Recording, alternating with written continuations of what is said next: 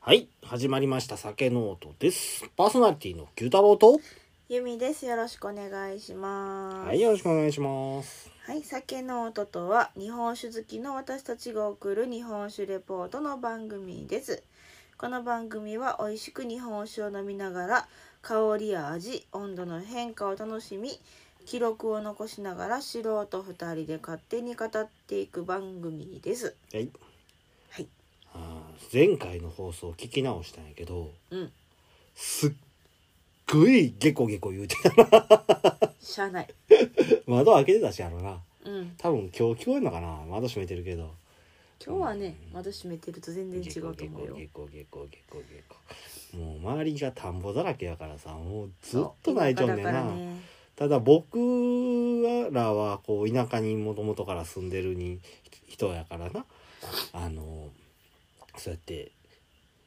カエルの音もせやしセミの音とかうん川のせせらぎだとか鳥の鳴き声だとかっていうのは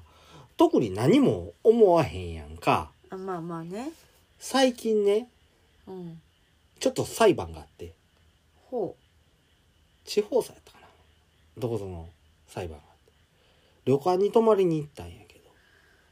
カエルの音だとか川の音がうるさくて眠られ眠れなかったどういうことだつって訴えた人がいてはあ、じゃあ田 舎に泊まりに行くんじゃないよあの判決としてはそれは環境音なので読書も交渉もありませんとうんいうことで棄却されましたそりゃそうだよねいやまさかの アメリカ人もびっくりなうんうん、酵素だなと、うん、すごいよねなんかもう言う人は何でも言うのねねほんまにいやもうそんなん言うんやったらさ、うん、そんな田舎に泊まりに行くことがさ うん、そもそも間違ってるわけでさ、まあどうなんやろな田舎にどれほど夢を持ってるかの話もよるしさうんあの年食ってからスローライフがしたいっつって田舎の空き家買うてうん引っ越したはいいものの、ほぼ村八分状態だとかっていう話も聞かんでもないしさうんうんそうどれだけ想像力を持って田舎なりと逆に田舎の人は都会なりに行ってな、うんあの暮らせるかっていうのもあるし僕実際あのちょっとまあ都会の方に親戚がおったりしてね、うんでまあそこの家新幹線の高架すぐ近くやったんや、うんまあ住宅地ではあったんやけど、泊まりに行って最初にびっくりしたのは新幹線の音超聞こえるっつって寝られへんかったりとか。あー、うんまあまあね他にも街中の友人のとこ行ったらめっちゃ車の音するやんとかあーさそうそううそん、電車の音するやんとか言うてびっくりしやんなんかあった時もあったからさまあそこら辺はお互いさんなんかなと、うまあうんね、それがもし暴走族だパラリラパラリラって最近聞かへんような音をもう30年ほど前やったら用意したったけどさうんそれに対して文句言うのとカエルがゲコゲコゲコゲコ言うてんのと一緒なんかなと若干一緒じゃないな違うでしょ ゲコゲコゲコゲコゲコゲコ言うてねまあねうん私もね昔一うん人暮らししてた時はあー超幹線道路沿いやったからもうずっと車の音とバイクあ音ーとうんしてたけど、まあね、そううん、まあどじみちそこに帰ってくる時にはもう疲れて疲れてそ布うそう団にそう倒れ込んだらもうぶっ倒れ何てもきもう感じる考えないみたいなことなく寝てたっていうような感じだったかもしれんけどね。そうそうそう、ういやもうあ のいいのよ別に車の音はうんあのなんやろ放送流しながら走ってる車ってあるやん宣伝カーっていうのあーあの右翼さんたちいやじゃなくえちゃうてのパン屋さんとかもそうああやーしそうなの、うんうんあとなんかあのまあまあ市竹谷街地やったからさそんれじゃない な竹谷そ違れう田舎やなそうなのいやそんなんじゃなくてなんかこのどっかのうん何あれはお姉ちゃんのいる店とかの案内とかバニラバニラバニラいやわかんない でもそういうなのを結構あの夜中遅くまで流してあさ走ってはったりとかさあーあのあとパン屋さんあーはすんごい音量で流したのが朝6時ぐらいからあちらあるのねああなるほどねうーんってなる そっそうあんなんもあったけどいやでもそれを裁判うーんえられたところでどうしようもねえよって じゃあどうしたらいいんですかみたいなね、防音室耳栓うん、ね、はいまあそんなこともありつつ僕はないよ うん、僕はどこ行ってもグゴーって寝寝るかるら、ね はいはいはいじゃあ、うんお酒始めていきますかはいはーい第36回はい今回のお酒なんでしょうはい今回はですね鳥取県からほ太田酒造場ううん弁天娘青ラベルでございますはいはい太田酒造もなうんかよよく聞く名前くある名前やな半蔵さんやね、うん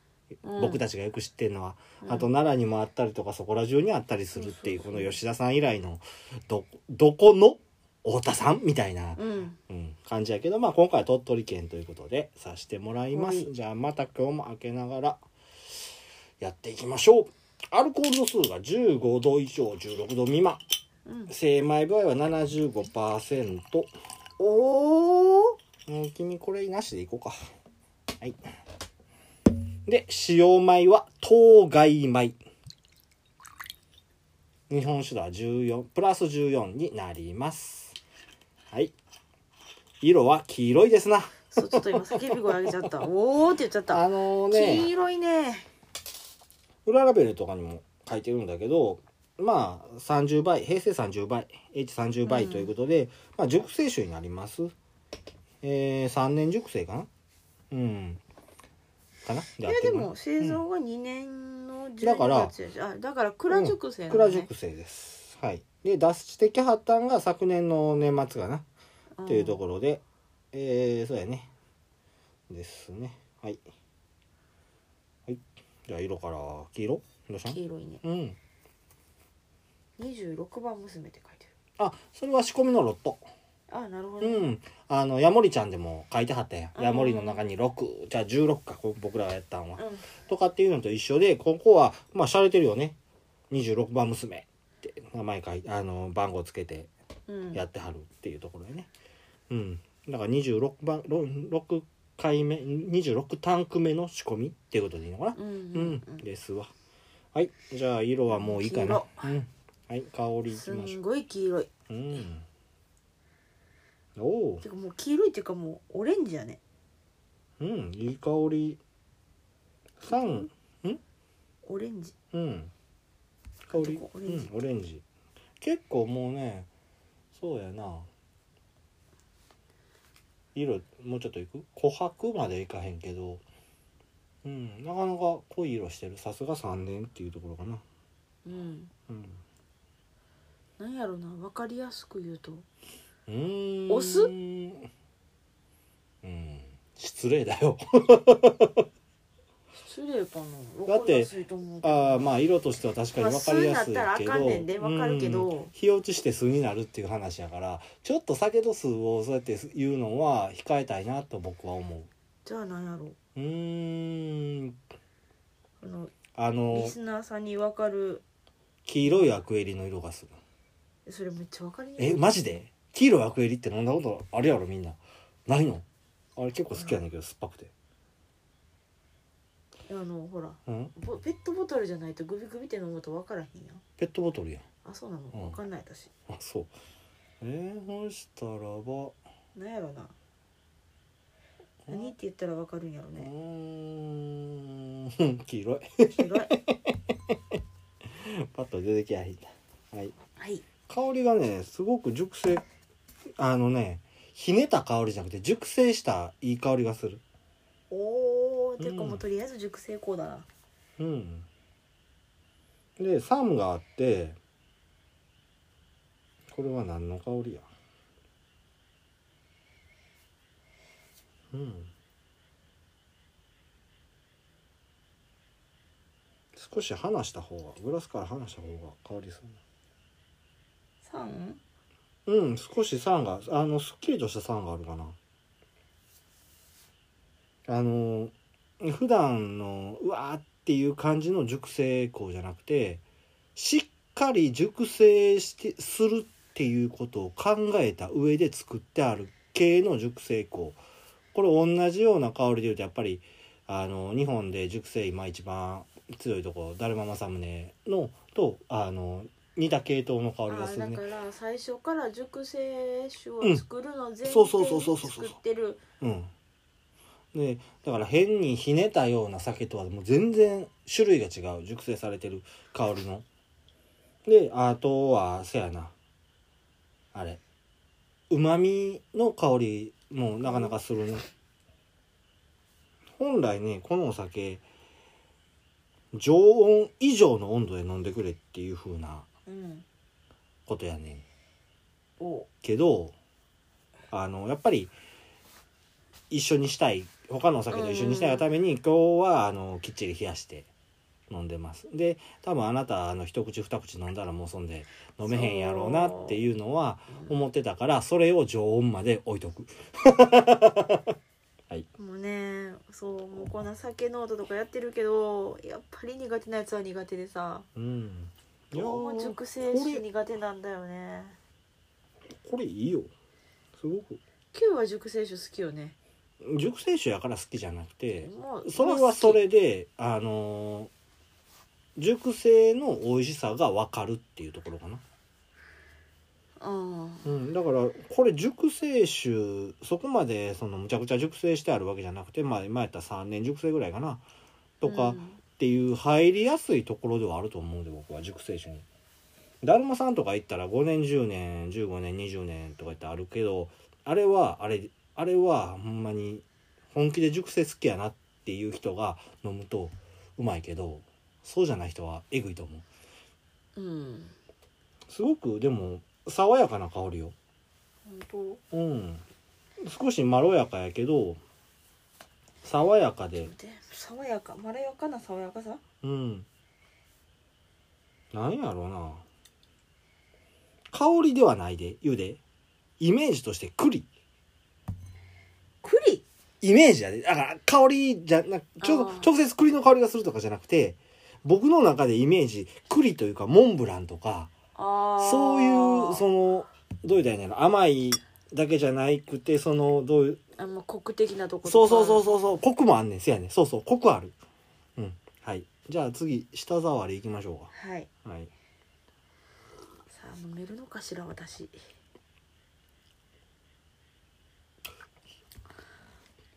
こさらりやな。うんさらり。はうんこれむちゃくちゃうまいわあ。先に味いかないで。いや今びっくりした並行したせやしえって うん舌触りはさらりしてるとす思っきりさらうり。すごく。すっきりしてるねうん。水がいいのかなここうんものすごいこう滑らかやと思ううん。これめちゃくちゃうまいな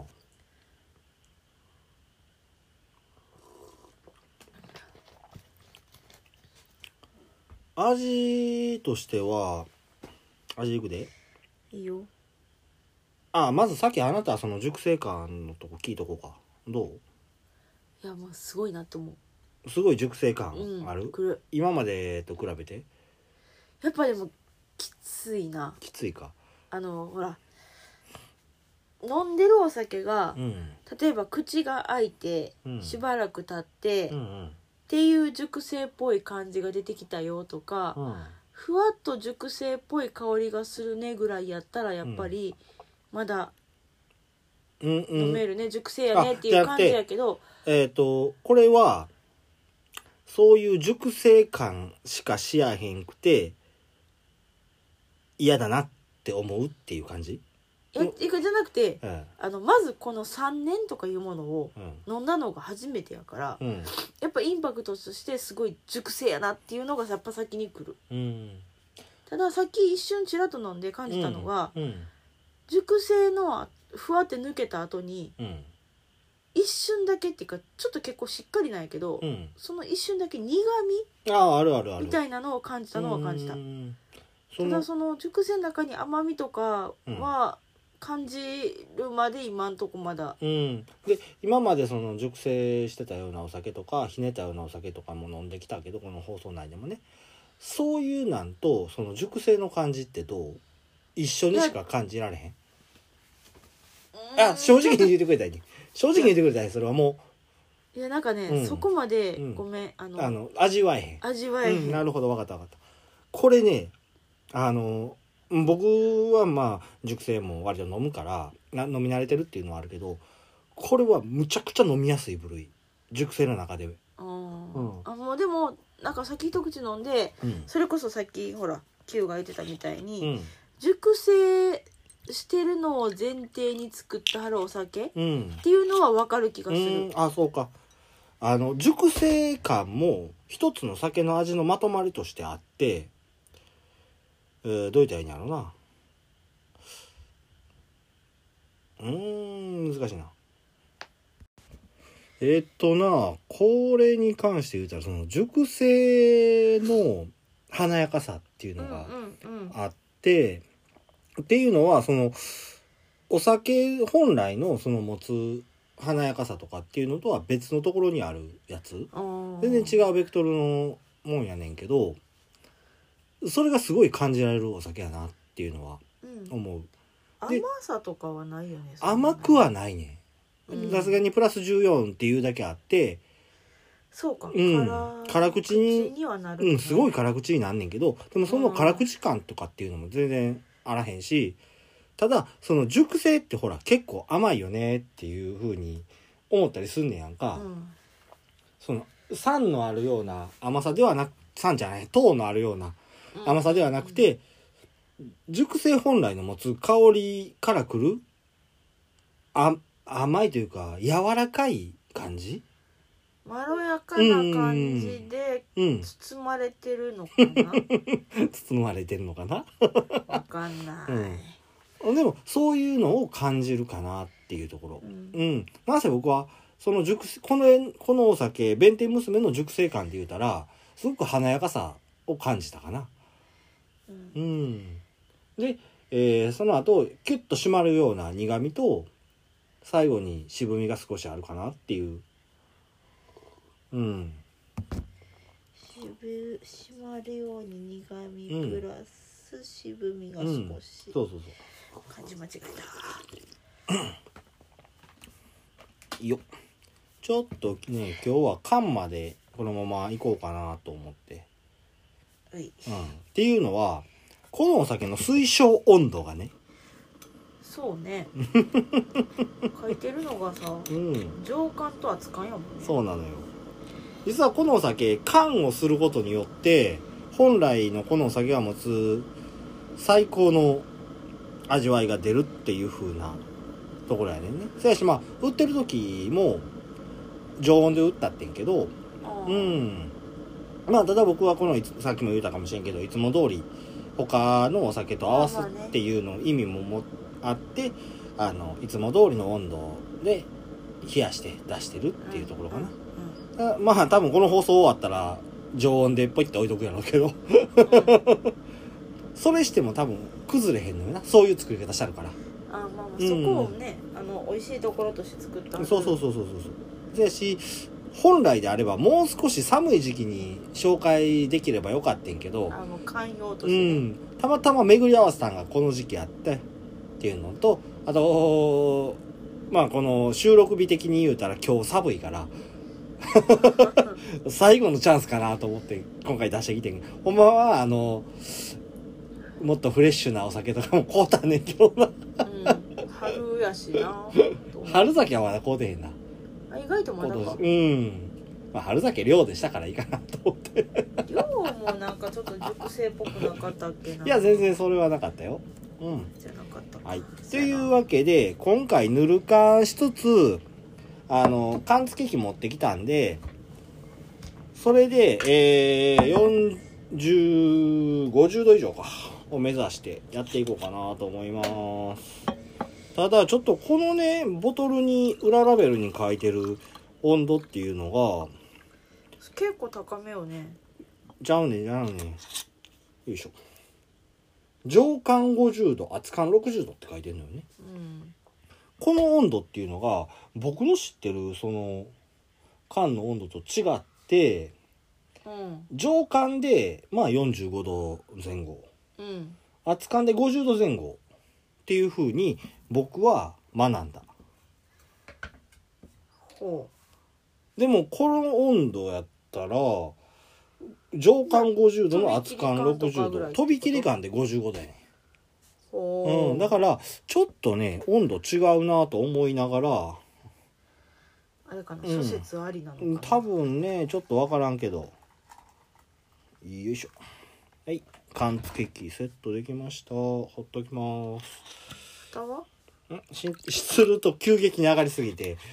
温度の調整ができひんから蓋せずにいきますはい温度はこっちはぬる缶のいつも通りのよいしょ設定でやっていきましょうよいしょおいほいいやー珍しいねこういうのもそうやねうんやっぱり熟成あかんかうんうんうんねこれはでも僕の中ではむちゃくちゃ飲みやすいお酒で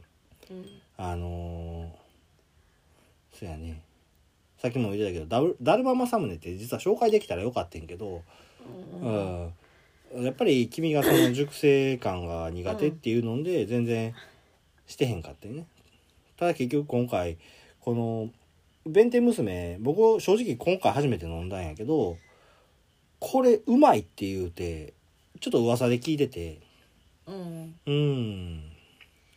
それでまあ、あの、見つけたからっていうので、あと、鳥取してへんだし、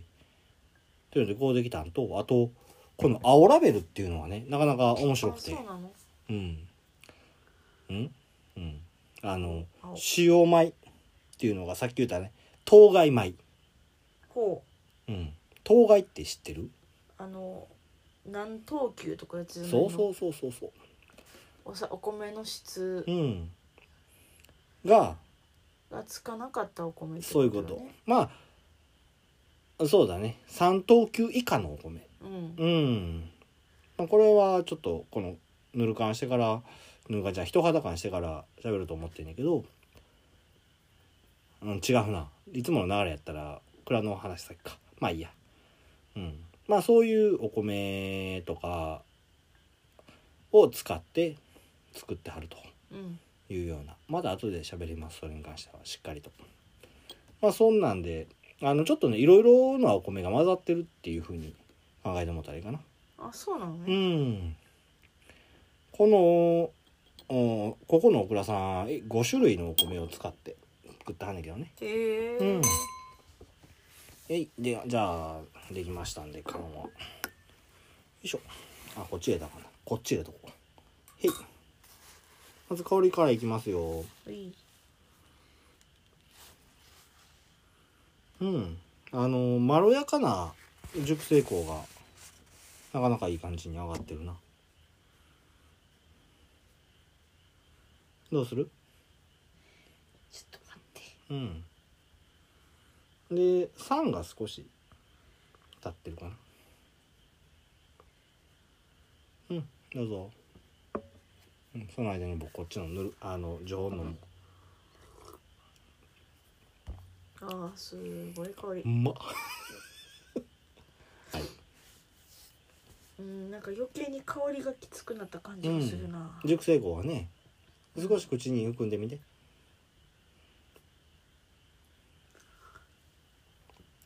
あうんさっきうん冷やで飲んだ時はうん熟成苦味って感じだってうん今熟成と苦味が一緒に来た一口目であそうで渋いちょっと鳥肌立つレベルでうまいねんけど僕あそうおうこれこれうまいなあの味の筋的には全然変わってないわうんうんあれだねあのー華やかな熟成感と、うんえーほんで苦みがあって渋みがあるっていう感じそれは変わってないねんけど、なんやろなうまみが増えてんのかなこれはうんえ今回は私は分からんうんすごくでもすっきりしてる辛口感は出てるね多少おうんあとはどうやろううーん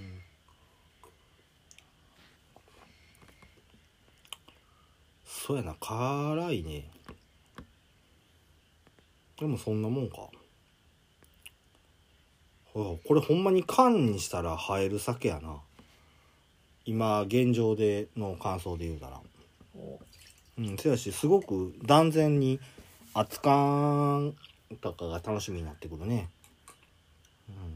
うん、もう50度いってるけど置いとこあ今のうちに飲んどこうか50度うんよいしょあちちちちあちあちあちちちち 頑張 れ頑張れ頑張れ頑張れおおうまいあのすごくすっきりする50度でうん熟成感っていうのがうんあんねんけど少し抑えられてるかなおうんただすごいふくよかな味わいもあるし辛口感がすごく出てるっていうのもあるこのふくよかな味わいのところが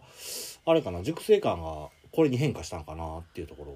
ほううんすっごくうまい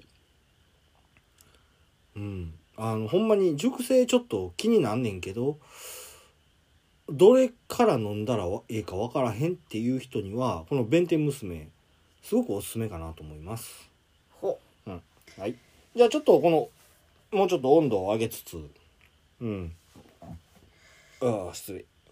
太田酒造さんのううん話に入っていきます。有限会社太田酒造。違うな。有限会社太田酒造場うんそうやねです。はい。創業が明治42年、1909年ですね。少し遅いかな。ほんほんまだ新しいのかなっていうぐらい。蔵のある場所としては、鳥取県の最東端。一番東の端っこ。ほんほんほんで、兵庫県や岡山との県境にある若狭町というところにあります。うんうんかつては印馬街道沿いの宿場町として栄えた場所、うなんるほどねまあ、緑と清涼に恵まれた土地でもあるということで書いてました、この印馬街道っていうの印馬っていうのはねうんあのー稲葉の白うさぎのあの印あれやねおうんーなるほどねただここの大倉さんは山手やからちょっとそっちのあの伝説には遠いのかなと思いつつうんはい、まあしかしね創業から80年ほど経ったね1992年うん当時産の高齢化と蔵人の人員不足っていうのからお倉さんいっぺん急増あお休みしはりますうんうんうんどうやらねこの急増中はねあのお酒造りっていうのをよそのお倉さんに委託っていう形をとってまああのお酒自体は残してはったあっていうう感じやったみたいやねんけど、この委託先っていうのはちょっとつかめへんかったかなうんまあ近くの倉さんなんかなとは思うんだけどでこの急増を決めた92年に今の当時さんの中島さんっていう方が入社されはってうんうんただこのオクラをね休みしてはる間もね再起っていうのはもちろん考えてはって、そうだねもう一回お酒作りたいということでそれはね考えてはってんけど多分うん多分というかそのオクラさんを維持していくためのお金はどうしても稼がないかんっていうことでうんうんうんうんまかないっていうので作ってはったね大根の奈良漬けっていうのを商品化しはってほううん、奈良漬けっていうのは酒粕、ん熟成させた酒粕で作るお漬物やからさ、うんまあ、材料としてはたくさんあったんだよねそりゃそううやんほんで大根自体も農作業すればなんぼでもうん手に入るもんやからっていうので、うん、であとはあのご近所さんからねたくさんいただくきゅうりも奈良漬けにしようっつって、ほううん、それも販売始めはってあの現在でも好評発売中販売中でござい ます、うん、割と見てたら評判良かったねうんへえでまあその10年後のね2002年ついに酒造りの再開っていうのを始めはるそうなんうやんそこまで結構休んでたよねまあ10年間ねなかなか難しかったんちゃうかなであのもともとがその杜氏さんが高齢化っていうのをねうんいやあの休んではったっていうことこともあってうんこの時ちょっと指導者の方が来られてほこれがあの僕も何度か名前を出してると思うねんけど上原宏先生上原先生前々回も言うてたで上原先生う言うてた気はするけ酒どは純米缶ならなおよしああその人うねんまあこの方の話をしようかと思ってんけど、うんちょっとねあの試案でもこの方は有名すぎてええかなって思ってはしょってんけどどう思う 知らんわなあなた上原先生の話はわ、かんないうん、まあまあ鳥取県のうーんまあお酒造りのプロフェッショナルやまあいいやはいうんまあちょっと上原先生の話は置いといて、うんまあすごく有名な方であの本とかもいっぱい出されててうんただすごくどつ毒舌かあなるほどね口が悪いのよ とかっていうので有名やねんけどねうんまああのこの話方の話よりもちょっとしたい話があったから今回はいまあちょっと走らせてもらいますうんでまああの中島さんっていう現当時になる方がうんえーその方があのこの2002年の時に当時として、うん、上原先生の指導のもと、えー酒造りを再開されたでその時はタンク2本分、約6石少ないわねそうやうねんうんでまあ再開から現在までの太田酒造さんではね米に関しては並々ならぬこだわり持ってはってうんうん今回も結構しっかり書いてあるねそうそうそうでそのまたそのお米の話は後でするけどうん蔵で酒造りに使用してる米っていうのは山田錦500万石、うん玉栄鳥姫合力この5種類ほうほを使ってはんねんけどこれら全てのお米全てね全てが若狭町で作られてるそして自社栽培か契約農家での栽培あとは当時さんが自ら合力っていうおあのお米を作ってはるうすごいねうんでそのお米を作ってる契約農家さんは全てホームページに掲載されてるのねほうんもうこれだけでもお米に対してのこだわりこだわりは、すごういねんやばいやろ、うんで09年からあの契約農家の協力のもとね全量地元産だから現在はぜあの先今言うたけど地元産やけど9年からうん全量その地元産若狭町産のお米を使ってお米あのお酒を醸してはるというふうなお米さんになってるんだよね。でそれに伴って次の年の10年からやねんけど、うんお酒の裏ラベルにお米の生産農家の名前が締め載せられるように記載されるようになったっていう今回は書いてへんほうでしょ書いてないねうんこれはまた後で言うけど当該米っていうところがまた関わってくあるなるほうどんで小倉さんの紹介としてちょっと最後になるんやけど、うんホームページに書いてあったんやけどねうんこれはオフィシャルねうん私たちのお酒作りに対する考え方っていう項目があってうん1酒作りができることに感謝うん2お米を大切にしっかりと発酵させるうん3飲んだ後さらに飲みたくなる食べたくなるお酒を作るってこの3つ書いてあって、うんでこのオクラさんがね92年から急増に追い込まれて10年間酒造りできなかったことうんで再開してからね地元農家さんとの連携を図って現在は約130石ほど作ってはんねんけど、まあ、それでも少ないようんでもこれね僕ずっと調べてて結構な時間調べたんやけどねうんこのお酒作りができることに感謝っていうこの一文がねそこねもう涙出たで正直この一言最初見た時ああそうなんやって思ったけどずっと調べてからあできひんな時期は10年もあってお酒作れんだぜタイミングが10年もあってうんその間酒造として100年以上やってはるこの酒造がねお酒10年も作れへんな時期があってこれはと思ってでその中でお酒作りができることに感謝ってこう言うてはるってこともうちょっとね心にくるものがあって、うん、正直ほんまに泣きかけたうんグッときたもんうん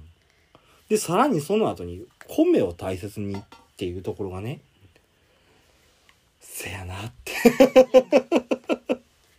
思うねうんほんまにそうで温度がさうん上がんないのよもうあー温度変えないそといや蓋しとこうはい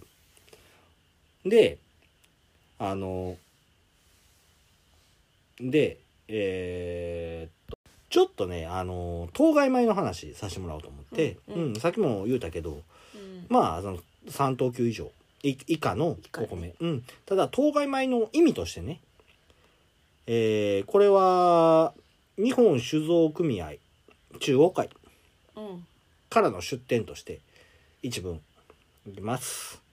えー農産物検査法による検査基準で当該米に格付けされたもので政府取り扱いにならない玄米を言い一般にくず米とか栽米と言われているっていうものねうんうん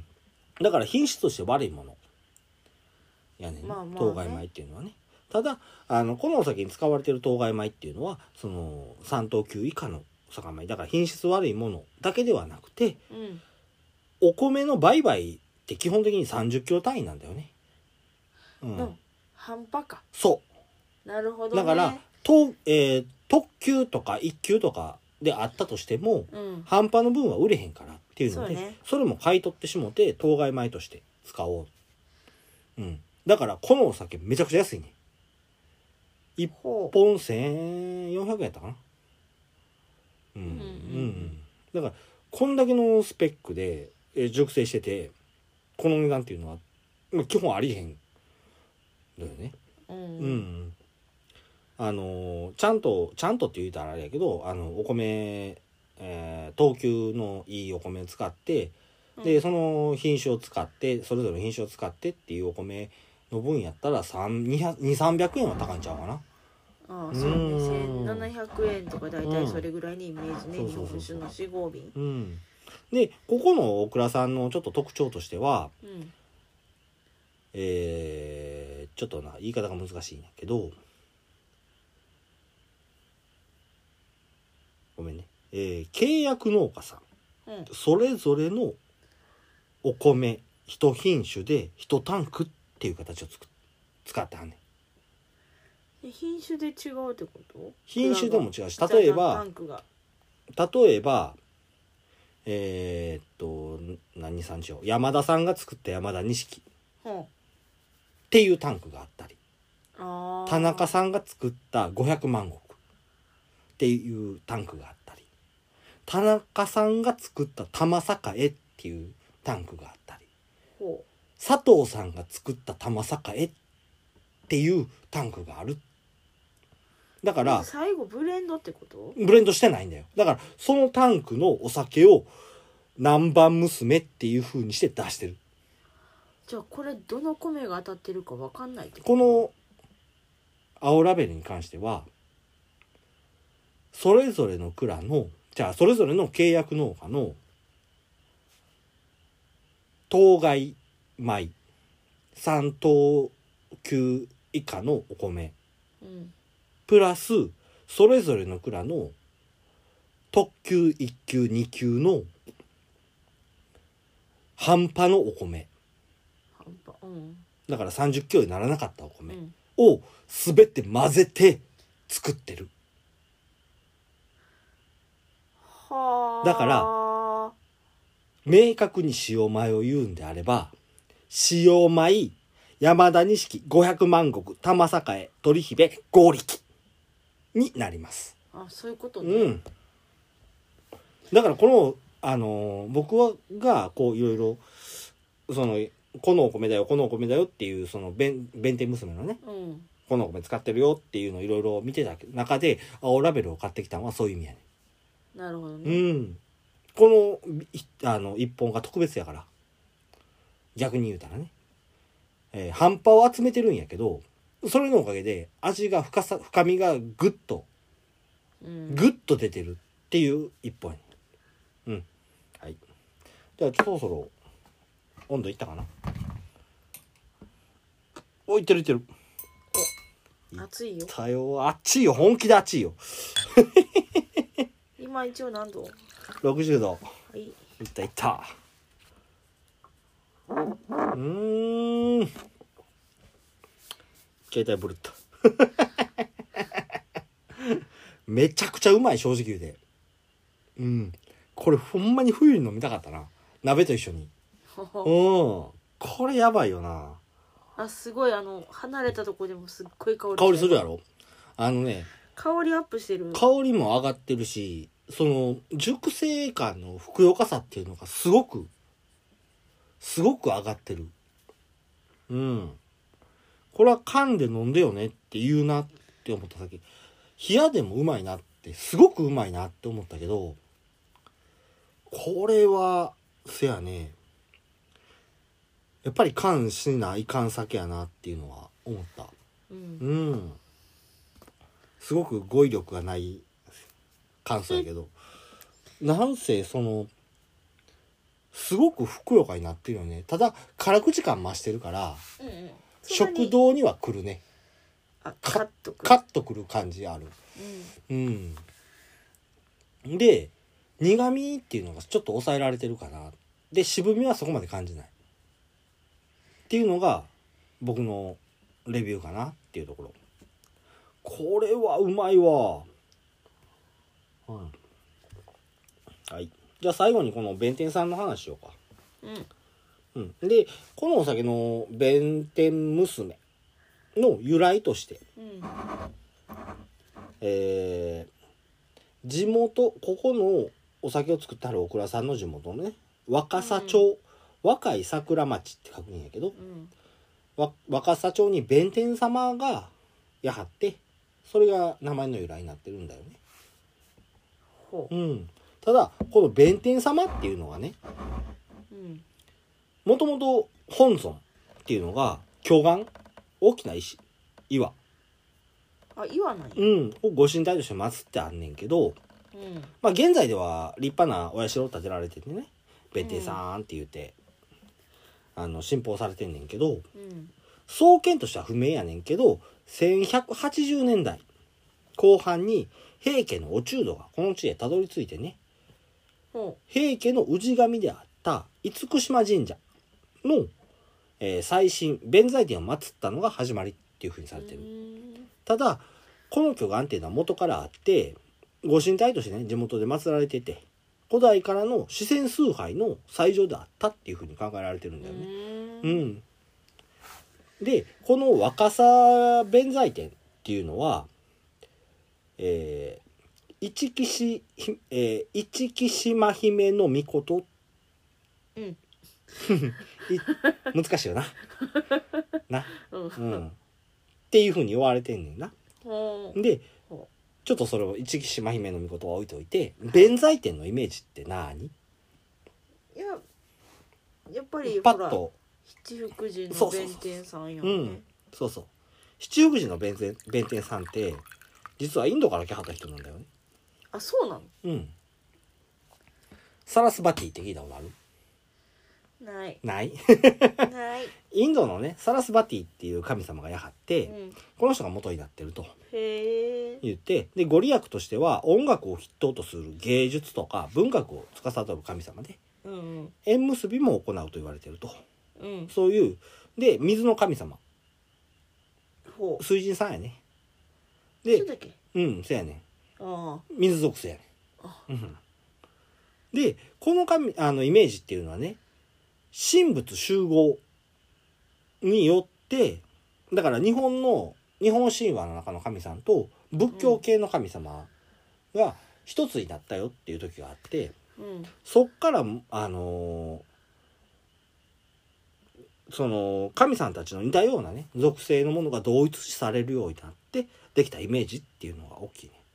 うんだから弁天さんって言ったらほら琵琶持ってシャンシャンシャンってやうんやってるイメージ強いやんかうんそれっていうのはサラスパティインドの神様サラスパティのイメージを引き継いでるんだよほうほうう、ほうんじゃあこの日本古来の弁天さんであるこのい、えー一木島姫の御事っていうのはどなたやねん、そうやうねん、っていうことになってくるやん。でこのあの若狭弁天っていうのはその、いえー一木島姫の御事であってサラスバティではないねん。ほううん、じゃあその人は誰やねんっていうふうになるとアマテラスとスサノオが、うん雨飲まないで行った契約制約の際にアマテラスがスサノオの剣剣ほを噛んだ時に出た霧から生まれた三女神の三女で水の女神様っていう方なのね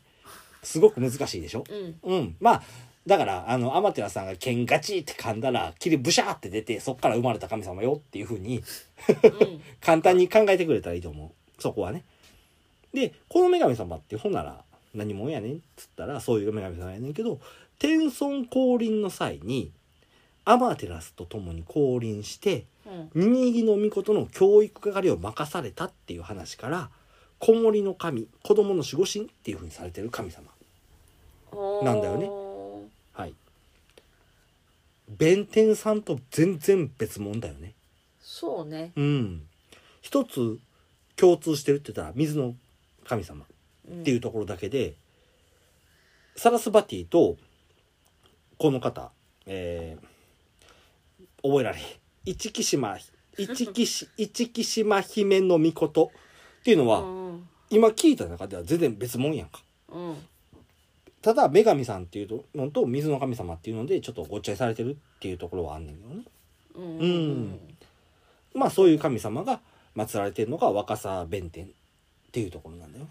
ただ聞いててもわからんけどもうわけわからんところはもうわからんなりにさらっと流して、うんまあそういう神様やねんなっていうふうに思ってくれたらそんでいいんやけどね別に僕はあの日本神話の話をしたくて言うてるわけじゃないからここは。うんうん、じゃあお前何が言いたいねんと、そうねうん、言うと弁天さんって日本古来の方と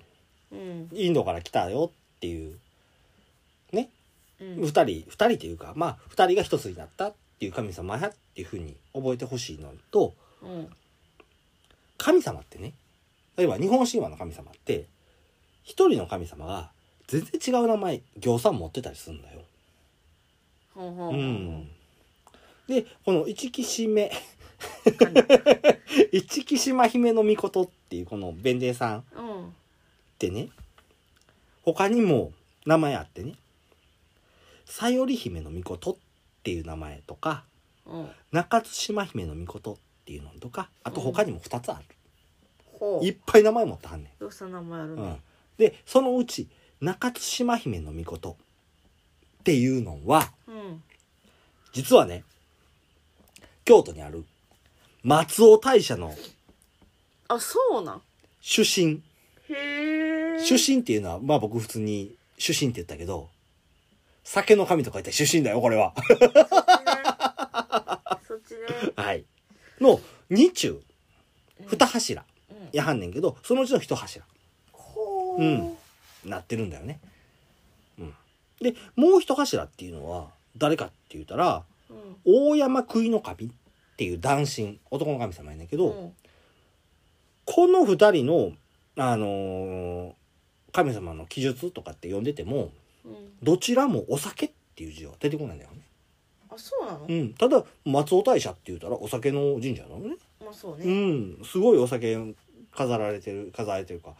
あのあれやしで酒飲みの中でもやっぱりお酒の神社やねっていう風になってるんやんか、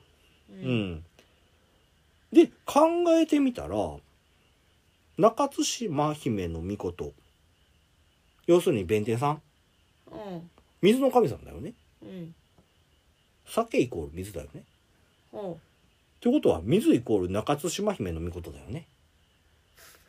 中津島姫の御事イコール弁天さんだよねうんうんってことはイコールこの弁天娘っていうのは酒の神えらいなんかちょっと若干こじつけな気がするな気の気のせいかなえそう神の酒酒の神じゃないのこじつ けだそんなことはないだろう。っていうね、結論に至りましてね。はい。うん。まあ、そんな神様の名前を冠したお酒ね。皆さんも一度飲んでもうたらなとは思います。以上です。